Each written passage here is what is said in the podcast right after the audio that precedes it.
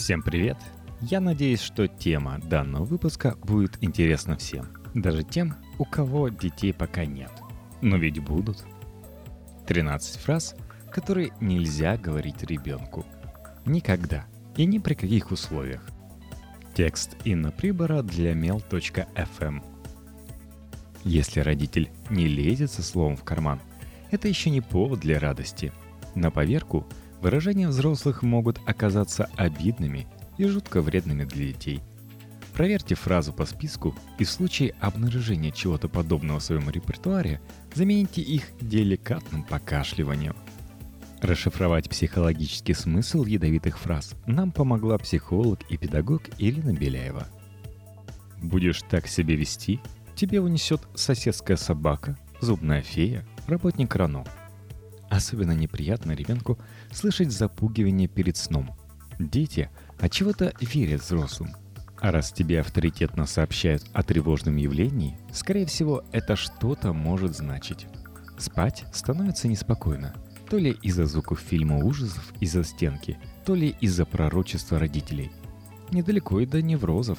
Кстати, с 4 до 6 лет у дошкольника возраст иррациональных страхов – Поэтому последующие похлопывания по плечу «Да ты чего, у вампиров по средам выходной» успеха не принесут. А я догадался, откуда у тебя руки растут. Русский язык выразителен в отношении не самых приятных эпитетов для частей тела. Руки, крюки и пустая голова – казалось бы, невинные словечки в адрес человечка, который перевернул на диван сгущенку.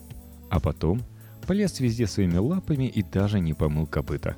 Это опасный путь. Дети формируют собственный образ, исходя из наших слов о них. Гораздо лучше постоянно указывать, что сердце доброе, голова светлая, руки умные, ноги быстрые. Согласно законам психологии, так оно и будет. «Ванечка, ну зачем же твои светлые, добрые ладони снова разобрали будильник?» «Ну-ка не реви, ты же мальчик, девочка, потомок Чингисхана. Ай-яй-яй, такой большой родитель и не знает, что отрицание чувств ребенка вылезает боком для всех участников. Ему, ей, потомку Чингисхана сейчас очень плохо. И лучше всего пожалеть их всех вместе и выяснить причину огорчения. Второй минус этой фразы в том, что она формирует невозможность достижения некоего эталона. Как будто бы этот эталон где-то висит и светит, Ребенок должен к нему тянуться. Но, вы заплакал и осрамился. «Да мы с отцом все для тебя, всю жизнь посвятили, все деньги вбухали. Да вот этими самыми мозолистыми руками». Многие удивляются, но никто никогда не просит посвящать ему жизнь. Эта ноша великовата для человека любого размера. Знать, что кто-то пожертвовал для тебя самым ценным, особенно если расплатиться нечем – Чувство вины подобными сентенциями впивается в ребенка намертво и сильно отравляет жизнь, а также ваши отношения.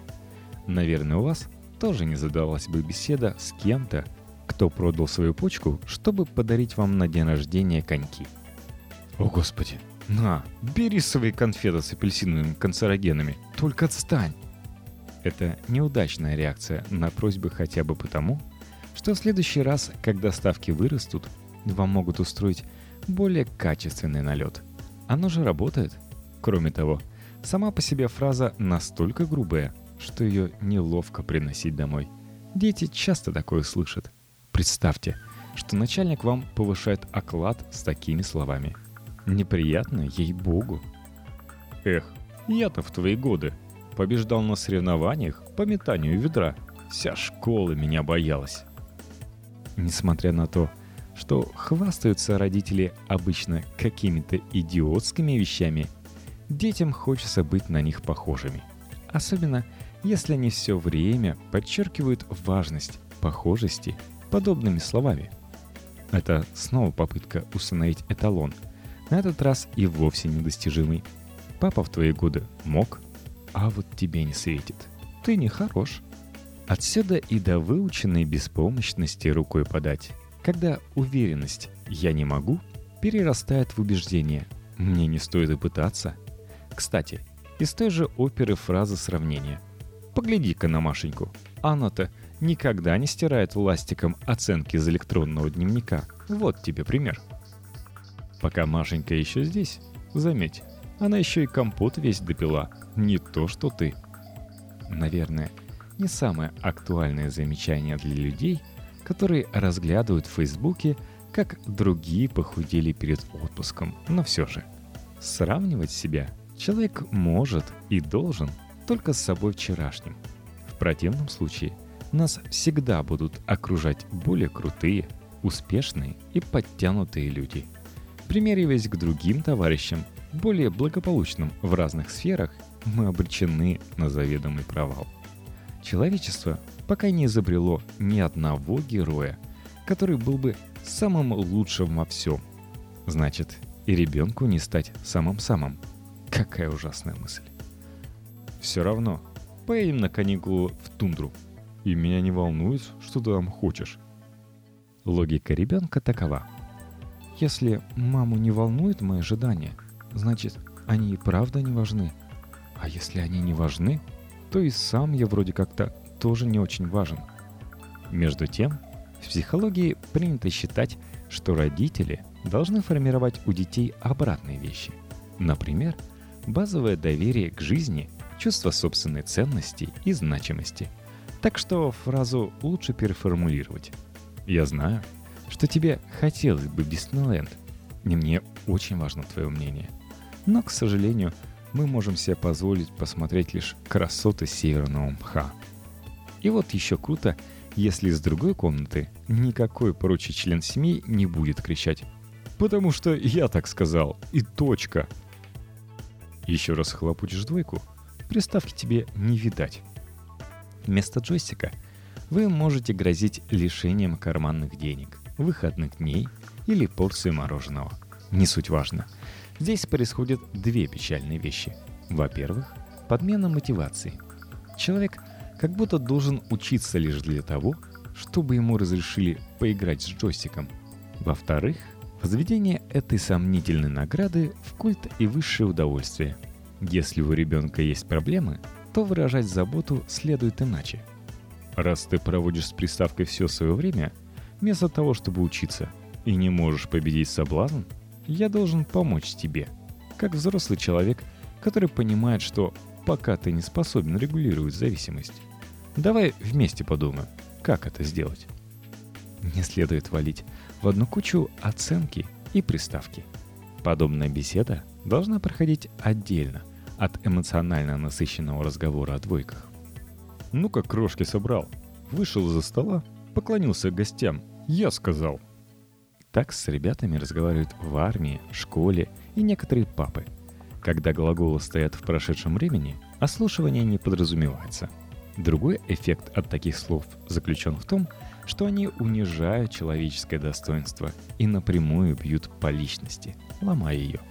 Воспитанный на глаголах прошедшего времени ребенок привыкает к тому, что силе надо подчиняться. А еще он может на скорость приносить родителям тапочки – но это, пожалуй, единственный плюс. Давай-ка, сынок, я сейчас докажу, что ты врешь. Во-первых, твой воображаемый друг гораздо меньшего размера, чем следы на ковре. Ловить на лжи и доказывать, что ребенок обманул – верный путь спровоцировать его на новые лжепостроения. Не придирайтесь, не уличайте. Это мелочно. Тактично дать понять, что вы в курсе, но не давите на больное – гораздо более тонкая работа. А если ребенок часто и настойчиво обманывает, это знак, что у него какие-то проблемы. Может быть, касающиеся самооценки или отношений в семье.